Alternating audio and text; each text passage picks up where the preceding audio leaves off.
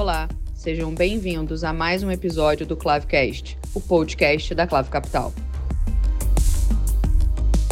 Olá a todos, sou Isabela Cury, do time de Relação com Investidores da Clave Capital. Nesta edição do Clavecast, participarão Marcos Guerra, co-gestor dos fundos de renda variável, e Marcelo Saerp, estrategista de bolsa da equipe macro. Antes de começarmos, em nome de todo o time da Clave, gostaria de agradecer a vocês pela confiança e parceria. No dia 2 de junho, completamos um ano de vida, e este foi apenas o começo da nossa história. Guerra, o Clave Total Return teve uma rentabilidade de mais 1,8% em maio, acumulando no ano mais 4,2% e desde o início do fundo mais 11,9% versus um Ibovespa que acumula uma queda de 14,1% no período. A estratégia long only, o Clave Ações, rendeu mais 1,7% no mês de maio, acumulando no ano uma alta de 4,1% e desde o início uma queda de 8,8%.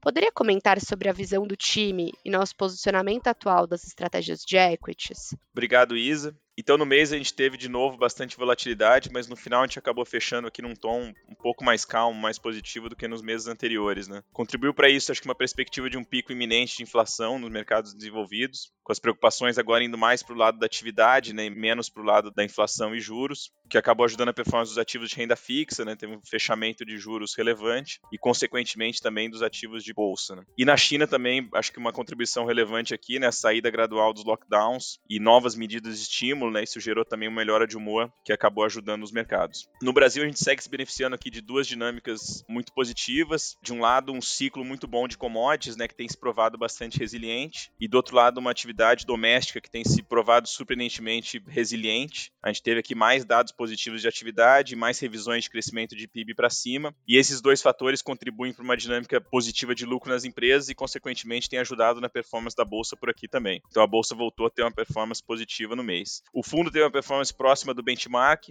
nesse último mês. A gente teve contribuições positivas de novo aqui nos setores de petróleo e financeiro, dois setores core aqui das nossas alocações desde o início do fundo, e negativas em utilities, tecnologia e saúde. Entre as mudanças na carteira, a gente fez uma redução pequena aqui no setor de petróleo. A gente ainda gosta bastante dessa tese estrutural do short de oferta de petróleo, né, que vai gerar preços mais altos por mais tempo, mas nesse momento, e com o preço já num nível mais elevado, a gente teve um grau de cautela aqui um pouco maior. E no caso da Petrobras, que é um dos cavalos que a gente tem nesse setor, a gente tem uma preocupação também crescente com o ruído político. Isso tem aumentado na medida que a gente se aproxima da eleição e acho que também requer uma cautela aqui um pouco maior nesse ativo. Em contrapartida dessa redução, a gente fez um aumento também marginal nas commodities metálicas, aqui acho que um call um pouco mais tático para se beneficiar desse movimento de retomada na China. Nos setores domésticos, a gente segue privilegiando o setor financeiro, com uma alocação razoável aqui nos grandes bancos. Essa é uma tese também que a gente gente carrega de longa data. A gente acha que esses ativos seguem no momento interessante, se beneficia dessa alta de juros, de um crescimento forte de carteira e uma dinâmica de inadimplência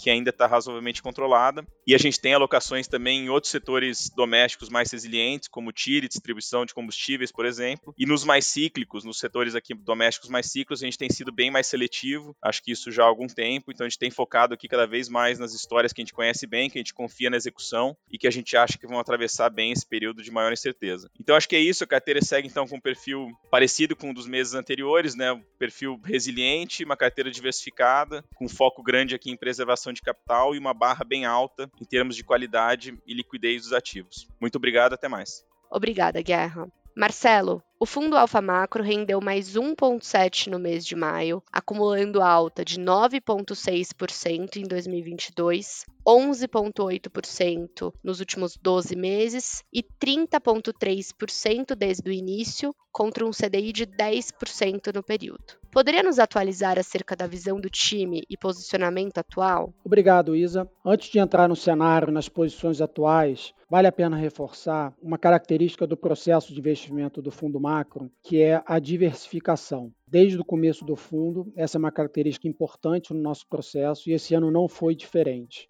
a gente conseguiu obter resultados em diversas classes de ativo, tanto no Brasil quanto no exterior. Entrando agora um pouco no cenário, o tema do momento é a discussão em relação ao eventual pico de inflação no mundo, tanto no Brasil quanto em economias desenvolvidas. É um tema que tem, tem se discutido. A gente começa a ver alguns sinais de normalização do lado da oferta em algumas cadeias de produção. As informações mais recentes, mais anedóticas que a gente vê são as empresas produtoras de carros e caminhões dizendo que o processo de entrega de chips já estão começando a se normalizar. A gente vê alguns dados na ponta também de navios nos portos, principalmente nos Estados Unidos, são dados já bem evidentes, mas a gente ainda não viu a inflação corrente inflexionando. Talvez a gente tenha feito o pico de inflação já no Brasil em torno de abril, maio, mas a gente está muito perto desse pico ainda. E nos Estados Unidos a variável mais importante vai ser o efeito dos salários, dado que a gente vive no momento um mercado de, de trabalho muito apertado. A discussão se coloca no momento é se a gente chegou nesse pico de inflação ou está muito próximo disso, e a preocupação com o efeito das políticas monetárias, né, que naturalmente possuem um lagging em relação à sua implementação e o impacto que isso terá na atividade, na economia. Então, nos Estados Unidos, voltando a economias desenvolvidas, a discussão se põe à mesa é se o aperto das condições financeiras que já foram feitos até o momento são suficientes para conseguir o Fed conseguir levar a inflação para a meta ou se será necessário ainda um movimento maior, qual o impacto que isso terá na atividade no final desse ano, início do ano que vem, podendo ou não o país entrar numa recessão em 2023. De acordo com os nossos estudos internos, a gente acredita que ainda há necessidade de maior aperto das condições financeiras. Então, a gente provavelmente vai ver a taxa de juros nos Estados Unidos subindo mais do que está precificado atualmente no mercado, spreads de crédito abrindo um pouco mais e muito provavelmente a bolsa americana caindo um pouco mais. Esse é o nosso cenário base, mas ainda é muito cedo para a gente discutir se vai ter um hard landing ou um soft landing, ou seja, se o Banco Central vai ser capaz de promover essa desaceleração desaceleração da economia sem é, causar grandes impactos nos ativos financeiros ou um freio muito abrupto da atividade econômica. O que vai a favor do Fed nesse momento, que a gente não vê muita alavancagem na economia americana no setor privado, tanto pela ótica das empresas como das famílias, no momento que a maior parte da alavancagem se concentra no governo central, nos dados no, no balanço do governo. Dito isso, o nosso viés de posições é vendido ainda em bolsa é, americana. A gente fez uma posição tática ao longo do mês de maio comprado em bolsa americana, que funciona muito bem, mas estruturalmente, dados as informações atuais, a gente ainda acredita que tem uma, um efeito negativo para ativos de risco, dada a necessidade de aperto, como foi mencionado, das condições financeiras pelo Fed. A gente ainda não viu queda nas projeções de lucro é, para a bolsa americana no ano que vem. Se a gente olhar o S&P, ainda existem projeções de 250 dólares de lucro por ação para o S&P. Isso é um crescimento de quase 10% em relação ao lucro projetado por ano de 2022 que na nossa cabeça não é muito coerente com uma desaceleração da economia. Tá? Então a gente acredita num cenário de um pouco de queda de receita das empresas, contração de margens e, consequentemente, um pouco de redução em relação às expectativas atuais de lucro das companhias. Outra posição que a gente tem que foi importante o resultado do mês de maio, que a gente mantém, e aí na ponta inversa é uma posição comprada em bolsa chinesa. A gente passa agora, pelo momento, a semana que a gente está gravando esse Clavecast, a gente já começa a ver os sinais de reabertura da economia após os lockdowns promovidos pelo Covid e a gente vai começar a sentir agora um pouco mais os impactos e a reação do governo em relação às medidas que já foram anunciadas até o momento e medidas que podem ser anunciadas mais à frente para a retomada da atividade. No Brasil, a gente também tem essa discussão em relação à inflação, pico potencial pico de inflação e qual impacto que a política monetária terá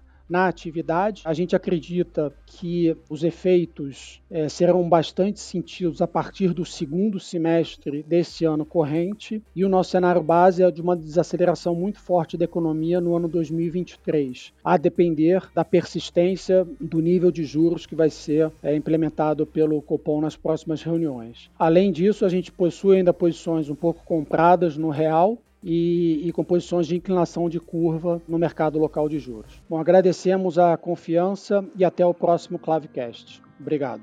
Obrigada, Marcelo. Mais uma vez, em nome da Clave Capital, agradeço a todos pela parceria e pela confiança e até o próximo mês.